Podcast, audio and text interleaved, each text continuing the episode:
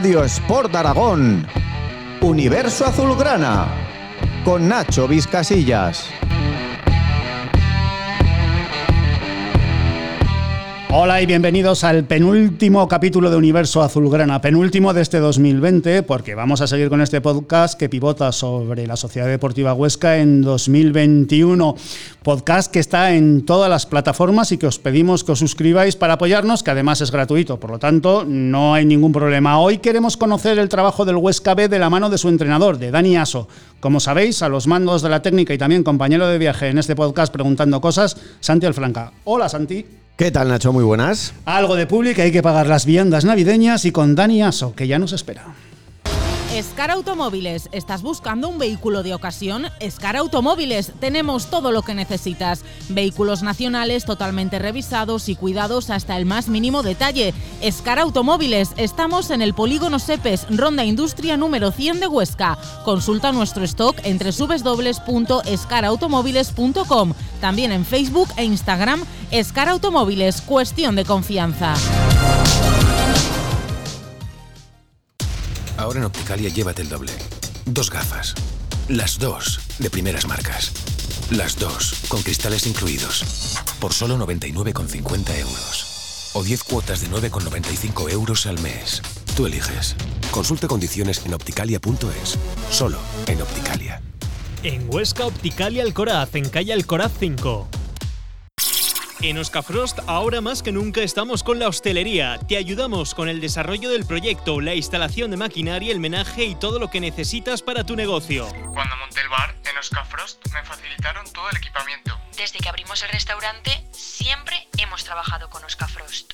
Además, somos proveedores de café Mokai. Gracias por la confianza depositada en nosotros en estos 17 años. En Oscafrost, cuidamos de la hostelería. ¿Te acuerdas del pasado? De cuando veíamos las sonrisas, de esas comidas que acababan en cena, de los abrazos, de los besos. Si quieres un futuro donde volver a compartir todo lo que echas de menos, necesitamos que hoy te pongas la mascarilla. Limites los encuentros. Mantengas la distancia de seguridad. Que te cuides y cuides de los tuyos. Y mañana haremos que sea mejor que ayer. Por un 2021 para compartir, para vivir. Gobierno de Aragón. Pinturas Grasa acompaña a la Sociedad Deportiva Huesca en cada paso en primera. Pinturas Grasa, con nuestro equipo. Dani Aso, muchas gracias por aceptar la invitación y venirte a charlar de fútbol aquí en el podcast Universo Azulgrana. Lo primero es lo primero. ¿Qué tal estás? ¿Todo bien? Sí, bien, la verdad que, que bueno, pues dentro de la situación actual, pues, pues bueno, podemos decir que, que estamos bien, que al final, pues bueno, la salud es lo importante y en ese aspecto, pues, pues bueno, pues toquemos madera que, que todo siga igual y que, y que bueno, que esto acabe pronto y que al final pues vamos a la, a la normalidad. Perfecto. Vamos, vamos a entrar en materia. Pilotas el equipo de tercera división del Huesca, el filial. Te hemos leído en alguna ocasión decir que el objetivo es ir creciendo como el club, pero dicho esto, con el Huesca en primera, ¿Cuánta presión recibe Dani Aso o cuánta presión te autoimpones para estar en segunda B? No, presión, pues bueno, mm, recibir no recibo, no recibo presión, sino que, me gusta, ¿no? Me la, me la impongo yo mismo o, el cuerpo técnico entero nos, nos la ponemos, ¿no? Y nos ponemos esa, esa presión de, lo que dijimos desde el primer día, ¿no? De intentar ser el mejor equipo de la, de la categoría. No sé si seremos la mejor plantilla o no, pero intentaremos demostrar que somos el, el mejor equipo, ¿no? Por lo tanto, pues bueno, en ese aspecto, pues pues estamos yendo día a día, llevamos una pretemporada muy muy larga debido a, todo el tema del del COVID y bueno, después de casi tres meses de pretemporada, pues bueno, pudimos empezar a jugar los partidos y empezamos el primer día y nos dijimos que teníamos que ser un, un equipo, pues eso, que el, que el que nos quisiera ganar que fuera un equipo muy fiable, que hiciera muy bien las cosas y si al final el rival se impone porque es mejor que tú, pues le tienes que dar la, enhorabuena. Y en ese aspecto de intentar ser mejor que el rival, lo estamos consiguiendo y lo que digo, presión desde el club no, no recibo, sí que es verdad que son ambiciosos y quieren aspirar lo máximo, pero nosotros mismos nos ponemos la, presión esa de querer ser, intentar ser el mejor equipo de la categoría, si podemos ser. ¿El equipo está donde tú querías que estuviera a estas alturas de la competición? Bueno, pues la verdad que cuando te pones a soñar, digamos, un poco y a pensar en, en lo que puede dar de sí el, equipo, pues bueno, partíamos con un poco con, con, la ventaja esa de que sabemos que somos un equipo que entrena prácticamente a nivel profesional, que podemos entrenar por las mañanas, que todos los días estamos 20, 22 jugadores en cada entrenamiento y eso te da mucha confianza para que el día a día sea tan tan bueno como, como está siendo. Y a nivel de puntuación o a nivel de juego, pues bueno, nunca sabes dónde puede estar tu, tu máximo y dónde puedes eh, sacar partido a, lo que tienes, ¿no? Pero en ese aspecto, pues bueno, estamos súper contentos de, la evolución del equipo desde, desde el primer día. Y es verdad que ahora llegamos en, en un muy buen momento de, de juego, de sensaciones, eh, de resultados, evidentemente, y lo que digo, para mí lo mejor de todo esto está siendo ese día a día que para mí es la, es la clave, ¿no? Cuando el día a día es tan bueno y, te vas a casa tan contento de lo que pasa en cada entrenamiento, pues al final estás con esa tranquilidad, esa confianza de que el domingo sabes que tu equipo va a ser fiable y va a ser un reflejo de lo que estás viendo en ese, en ese día a día. Por la estructura que nos estás contando, ¿es un equipo más de la nueva segunda B que de tercera? Bueno, por, por condiciones de, trabajo, evidentemente, estamos más cerquita de, de lo que es eh, segunda B que de, que de tercera, ¿no? Al fin y al cabo, pues bueno, pues tenemos la suerte de tener un grupo joven, eh, gente que prácticamente pues vive para, para el fútbol, que algunos de ellos o muchos de ellos eh, se dedican a estudiar, pero, pero bueno, lo hacemos a primera hora de la mañana. propuse a dirección deportiva del primer día intentar entrenar a primera hora para, para que luego la gente pues pudiera hacer sus, sus cosas, en este caso son gente joven para poder estudiar y en ese aspecto creo que nos ha ido bien, ¿no? El, que el jugador se centre en que, en que lo primordial es el, es el fútbol y eso te da lo que dices, ¿no? Esa ventaja de estar más cerquita de, del fútbol profesional que del fútbol amateur que muchas veces es la tercera división. Por lo tanto, en ese aspecto, pues, pues bueno, le quisimos dar ese, ese toque profesional o semiprofesional que creo que hace falta para que los equipos de estas características vayan creciendo y, en ese aspecto creo que lo estamos, lo estamos consiguiendo. Dani, ¿te sientes más observado en el Huesca incluso mediáticamente? ¿Tu trabajo te sientes más, más con la lupa?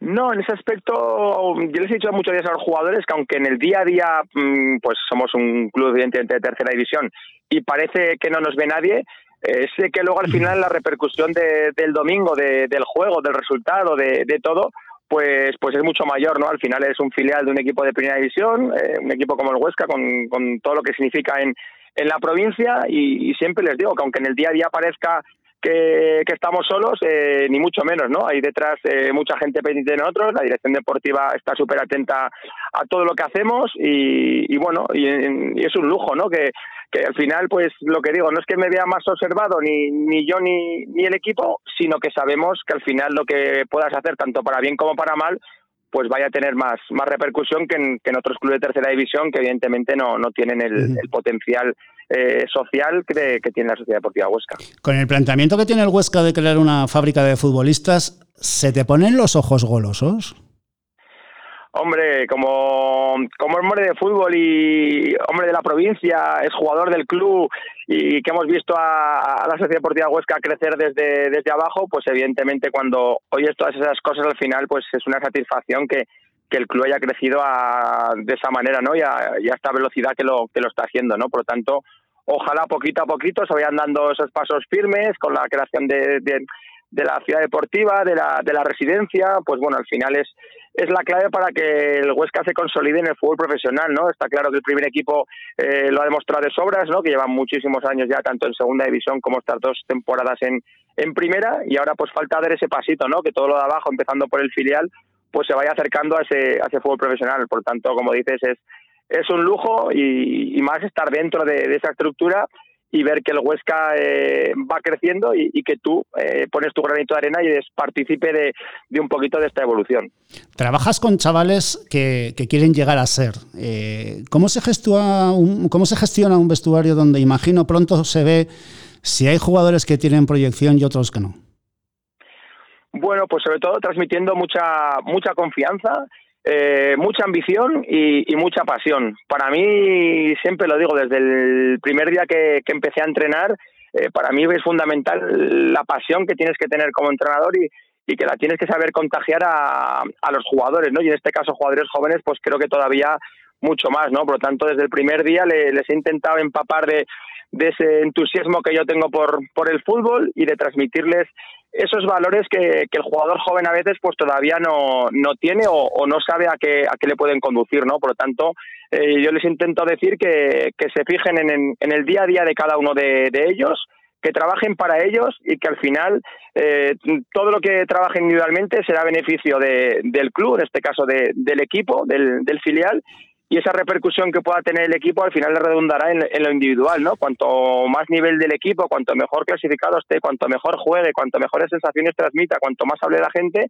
pues ellos van a ser evidentemente los, los beneficiados y lo que les digo, que, es un lujo estar en un filial de primera división, que ahora creo que lo valoran, pero el día de mañana todavía lo valorarán más, porque yo como jugador pues tuve la suerte de estar en un, en un filial y al final cuando eres joven pues vives un poco más en esa felicidad del día a día, del, del disfrute de lo que es el fútbol, pero no eres consciente de, de, lo que puede llegar a ser ¿no? el estar en un filial y dar ese saltito al fútbol profesional que, que ellos tienen al alcance de la mano. Eh, pero eh, eres un entrenador que también dialoga de forma individual. ¿Te toca a veces ser eh, el hermano mayor? Digo, porque eres cuarentañero. Hmm. ¿Te toca a veces decir, ven aquí un momento que te voy a contar una cosita?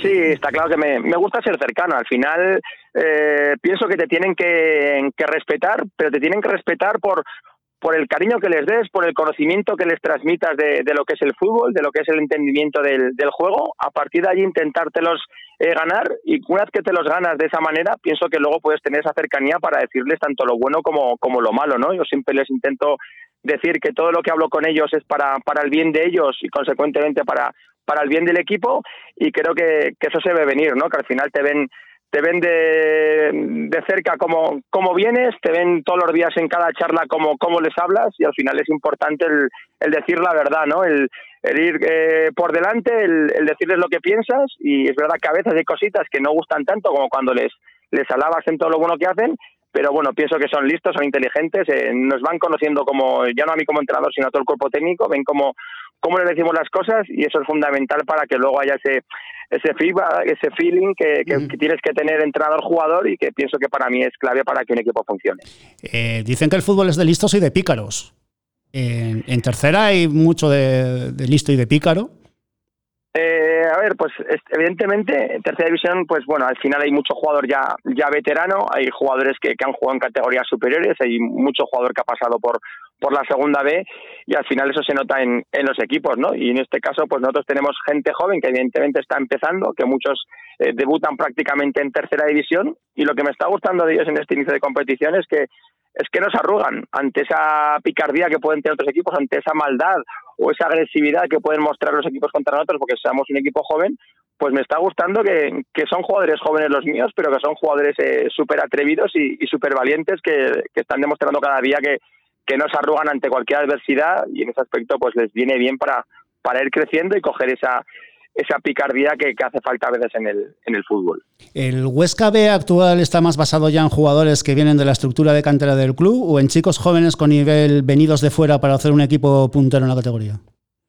Bueno, pues hay un, un mix de ambas cosas, ¿no? A través de, de Ramón Tejada, que, es el que ha hecho un gran trabajo en, en este Huesca B desde, desde la segunda regional hasta colocarlo en, en tercera división, pues él un poco ha ido viendo un poco lo que lo que salía de, de fútbol base, de, desde careta hasta juvenil para luego pasar a, a, filial y este año una vez llegado a tercera división, pues una vez que nos pusimos en, en contacto, pues intentamos hacer ese, ese mix, ¿no? Con gente que, que ya estaba en el club, que gente que viene del juvenil, gente un poquito más veterana, por decir algo, porque son jóvenes todavía, como Carlos Calvo y Fernando Arnerillo, que son un poco los referentes de, del club y los referentes de este filial, y a eso le intentamos añadir ese, ese puntito, ese saltito de calidad con, con gente de, canteras de fuera, gente venida de pues de cantera de Sevilla, cantera Villarreal, cantera español, bueno, jugadores que al final pues por un motivo o por otro no, no han tenido esa esa suerte de seguir escalando en esos equipos y hemos intentado captar ese tipo de jugador que aquí en este aspecto pues bueno, pues le estamos dando mucho cariño, mucha confianza para que tengan esa segunda oportunidad de llegar al fútbol profesional. Por cierto, una curiosidad, ¿os interesáis por los resultados académicos de los chavales?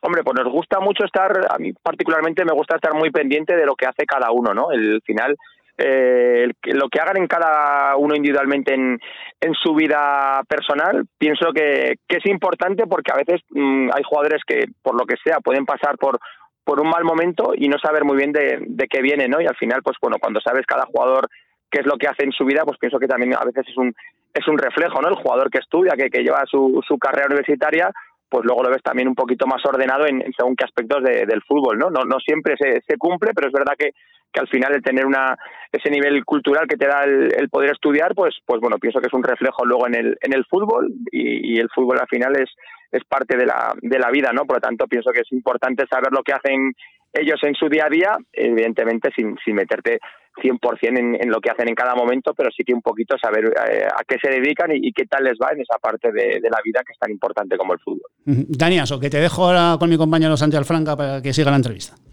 ¿Qué tal, Dani? Muy buenas. Hola, Santi, muy buenas. Eh, la satisfacción de un entrenador de cantera es que el equipo ascienda de categoría o fabricar jugadores para, para el primer equipo. ¿Qué te satisface más a ti? Bueno, pienso que, ambas, ¿no? Para mí lo primordial, eh, desde que soy entrenador, eh, es que la idea que intentas transmitir, que se vea reflejada en el campo y que ellos disfruten con, con esa idea. Creo que de momento lo, lo estamos consiguiendo. ¿Y por qué digo esto? Porque al final cuando transmites esa idea que ellos eh, disfruten en el campo jugando, al final es más cerca que lleguen resultados y cuando llegan resultados es más fácil que ellos también evolucionen de cara a llegar un poquito más arriba en el fútbol. Por tanto, pienso que va todo unido y en ese aspecto, eh, pues el formar jugadores va o no va reñido con el conseguir resultados. Es un poco um, lo que pienso ya en esta categoría como, como es un filial que ya es eh, nivel competitivo eh, alto, que es intentar subir a, a segunda B, por lo tanto pienso que es una combinación de ambas la que te llevan una cosa te lleva te lleva a la otra. Ahora mismo, eh, la segunda división del fútbol español carece de equipos de, cantera. Eh, ¿Crees que esto es un error? Y te lo pregunto porque tengo la impresión de que interesa más tener jugadores cedidos y fabricar futbolistas para puestos concretos y al final hacer negocio con ellos que construir una base muy sólida de cantera al final es que el fútbol ha evolucionado tanto y aparte de un deporte es, fútbol profesional es es un negocio que al fin y al cabo pienso que que hay un poco combinación de, de todo, ¿no? Es verdad que a veces interesa tener jugadores cedidos porque tú no tienes acceso a poder comprar determinados jugadores por el precio tan desorbitado que muchas veces hay en el mundo del fútbol y es verdad que lo que lo ideal sería o lo que todo el mundo querría, yo pienso que, sería tener una una gran cantera y nutrirte de ella. Lo que pasa que eso al final, cuando llegas al fútbol eh, profesional, fútbol de primera división, pues evidentemente es, es complicado, ¿no? Incluso Madrid y Barcelona, con las grandísimas canteras que tienen, con, con que pueden captar jugadores de todo el mundo prácticamente, y si analizas un cadete, un infantil del Barcelona del Real Madrid, al final tienen jugadores de, de, todo el mundo, pero es verdad que luego cuando llegas a, a la élite, al final llegar a ese primer equipo, pues solo unos elegidos pueden, pueden conseguirlo. Por lo tanto, luego, si vemos toda la primera división y toda la segunda división, al final la gran mayoría de jugadores parten de esas buenas canteras indica que, lo que digo, ¿no? Que lo, ideal sería un poco tener esa cantera que te nutriera el primer equipo, pero que muchas veces sabemos que, una cosa es lo que uno quiere y la ilusión que tiene y otra cosa es la, la realidad. En relación a esto que nos comentas, eh, no te queremos preguntar por nombres en concreto, pero ¿tú ves algún jugador que en un par de temporadas o quizá alguna más pueda estar en el primer equipo del Huesca? Hombre, a ver, a nosotros eh, hay que poner en contexto que el primer equipo está en primera división, nosotros estamos en, en tercera, hay de por medio una, una segunda B con el nivel eh, que tiene, más, más esa segunda A que, que cada vez está más cerca de la primera división, por lo tanto la brecha, pienso que ahora la brecha es, es grande, pero es verdad que mis jugadores son jugadores jóvenes que tienen ese, ese margen de mejora y mentiría si dijera que es verdad que ahora hay dos tres jugadores que, que los veo dentro de poco en, o dentro de tres años en primera división pero que lo que sí que veo es que tiene nivel para llegar al fútbol profesional y que está todavía por tanto todavía por madurar y por verse en esos contextos tanto de segunda B como segunda A que, al final lo que digo con esa brecha tan grande que hay ahora de tercera a primera división pues bueno, sería un poco aventurado el, el decir que X jugador es evidente que es jugador de, de esa primera división o, de segunda, pero confío en que la evolución que están llevando y, confío en, cómo es el fútbol hoy en día, que poco a poco se vayan acercando a esa brecha tan grande que hay ahora que el día de mañana no, sea tan grande.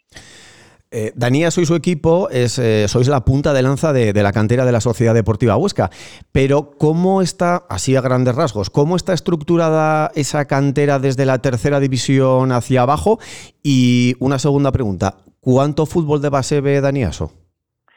Bueno, pues respecto a la primera pregunta, pues, pues bueno, el club, como todos sabéis, pues al final ha ido ha ido creciendo poquito a poquito. Evidentemente el primer equipo ha ido mucho más rápido que, lo que ha ido el, fútbol base, pero es verdad que ese fútbol base cada vez ha crecido ha crecido más, ¿no? A través de la coordinación tanto ahora de Josete como de, de Armedillo, como dirigidos desde arriba por, por Ramón Tejada, pues evidentemente han colocado a cada uno de los equipos en, en las mejores categorías eh, que pueda haber, tanto a nivel de infantil, carete, juvenil, conteniendo al Ben en Liga Nacional y al primer equipo en juvenil en División de Honor.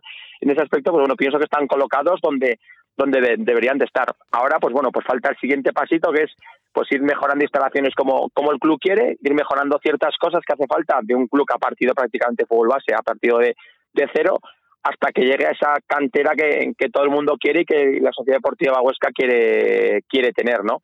Entonces, pues bueno, se van dando pasitos, pero eso no es de un día para otro, sino que requiere un largo plazo porque al final pues es lo más complicado, ¿no? El poner en coordinación tantísimos equipos para que luego nutran a este filial que ahora nosotros estamos disfrutando, ¿no? Y respecto a la, a la segunda pregunta, pues es verdad que, que veo mucho más, a día de hoy, mucho más fútbol de, de mayores que, que, fútbol base. También es verdad que este año es un, año muy atípico y encima no, no tenemos fútbol base, pero estos años atrás, por el fútbol que he disfrutado tanto en tercera como en segunda B, pues es verdad que he visto más fútbol a partir de esas categorías que, que fútbol base.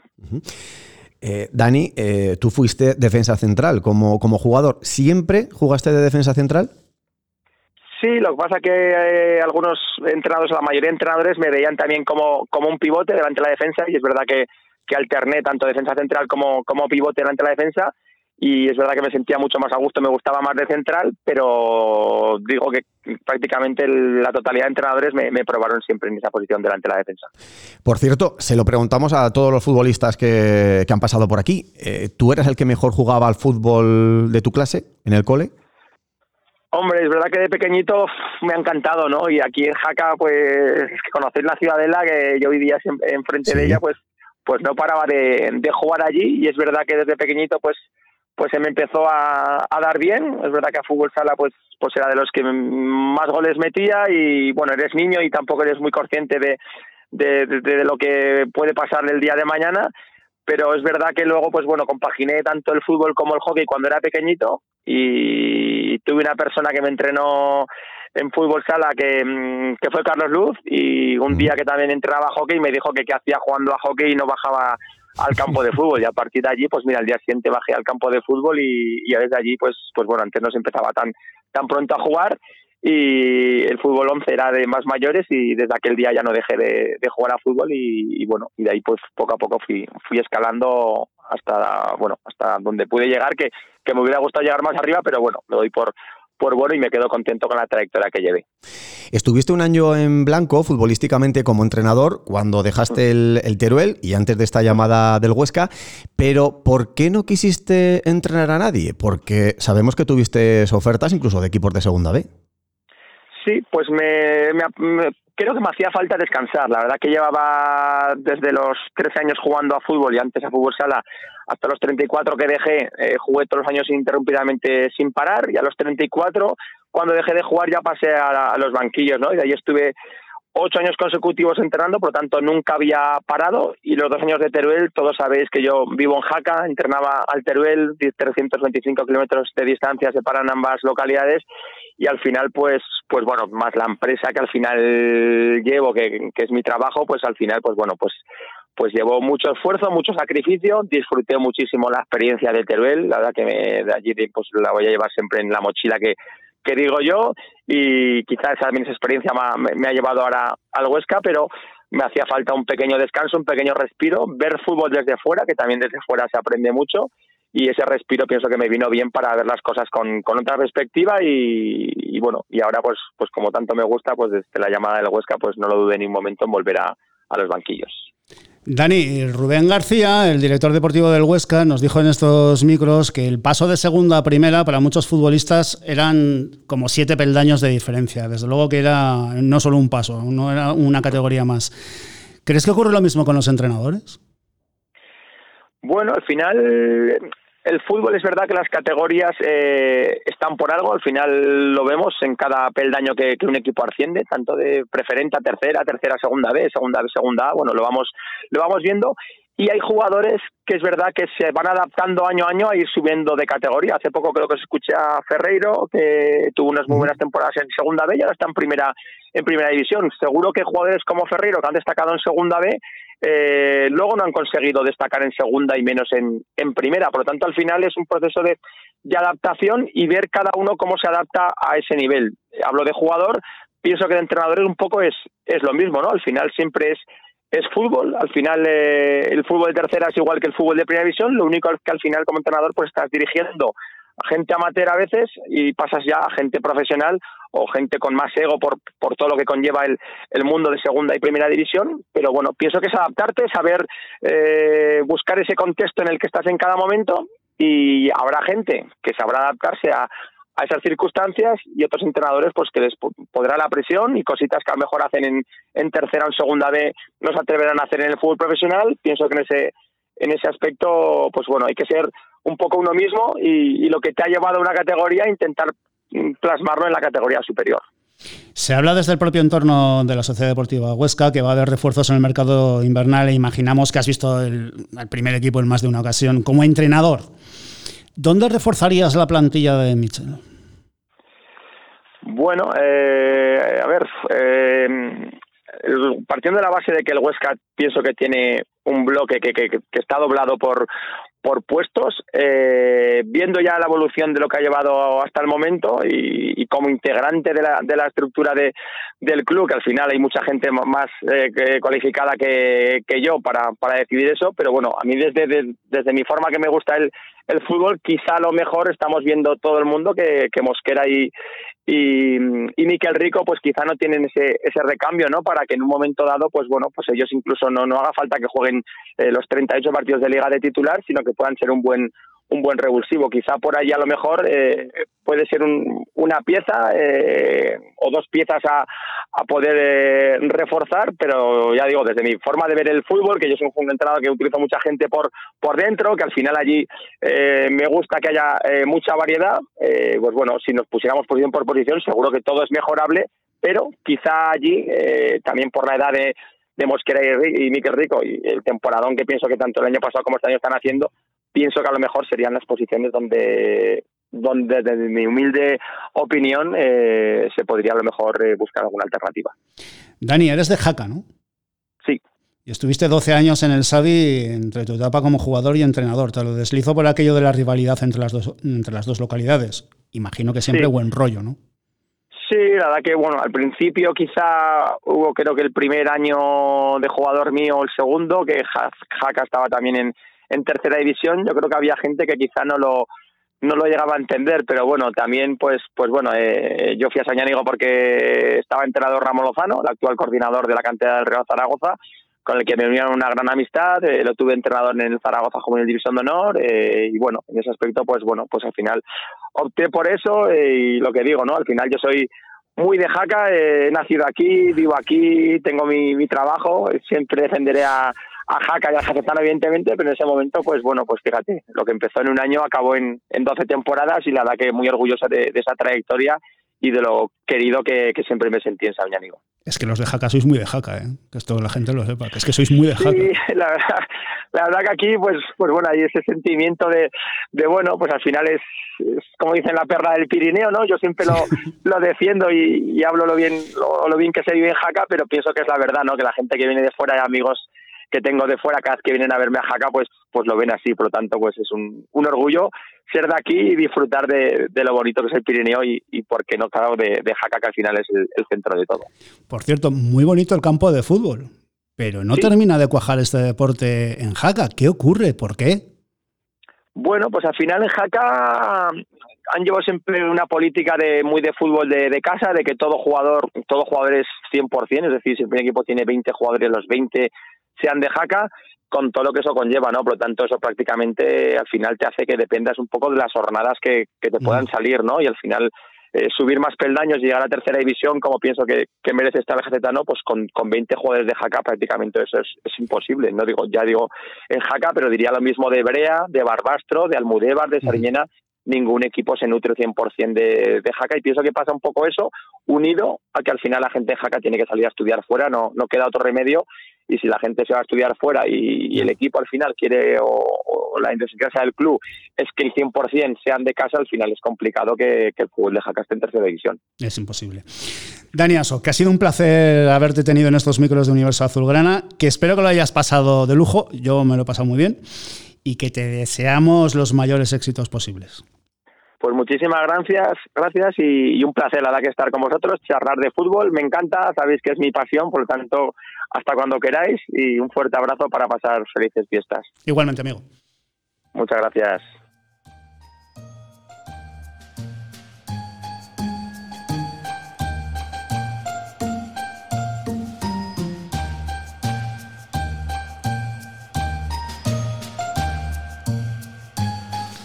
Nos vamos, desearos feliz Navidad, que paséis buenos días y que nos sigáis en cualesquiera de las plataformas donde se aloja este podcast Universo Azulgrana, que además el seguimiento es gratuito. Hasta la próxima semana, paz, amor, no solo en Navidad y al turrón. Hasta la próxima semana, adiós.